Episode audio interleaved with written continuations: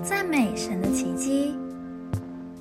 小朋友晚安，这里是星星小屋，一起来听故事吧。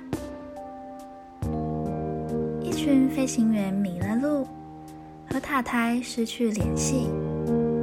当燃料用尽时，他们只能迫降在海上。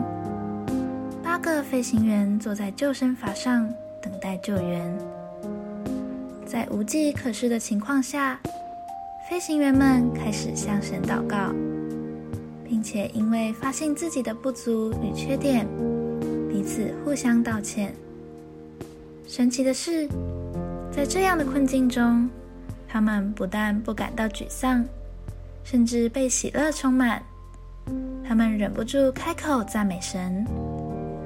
突然，其中一个飞行员感觉有个重物压在他的头上。是海鸥哎！其他的飞行员们忍不住惊呼。这只海鸥就像神赐给他们的食物，没有飞走，反而轻易的被抓住了。飞行员们得以饱餐一顿，解决了长久以来的饥饿。过了不久，救难队也发现了他们。获救之后，他们仍然无法解释海鸥是怎么来的。最有可能的答案就是飞行员所说的：“当时我们正在赞美神。”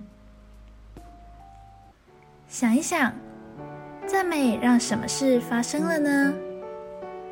在遇到困难时，你觉得抱怨与赞美哪一种方式比较好呢？为什么？今天的经文是《使徒行传》十六章。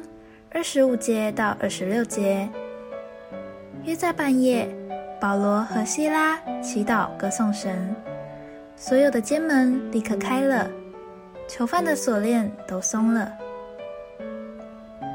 我们一起来祷告，亲爱的天父爸爸，我要大声赞美你，无论我发生什么样的事，都要学习时刻赞美你。因为我相信赞美能够带来奇迹。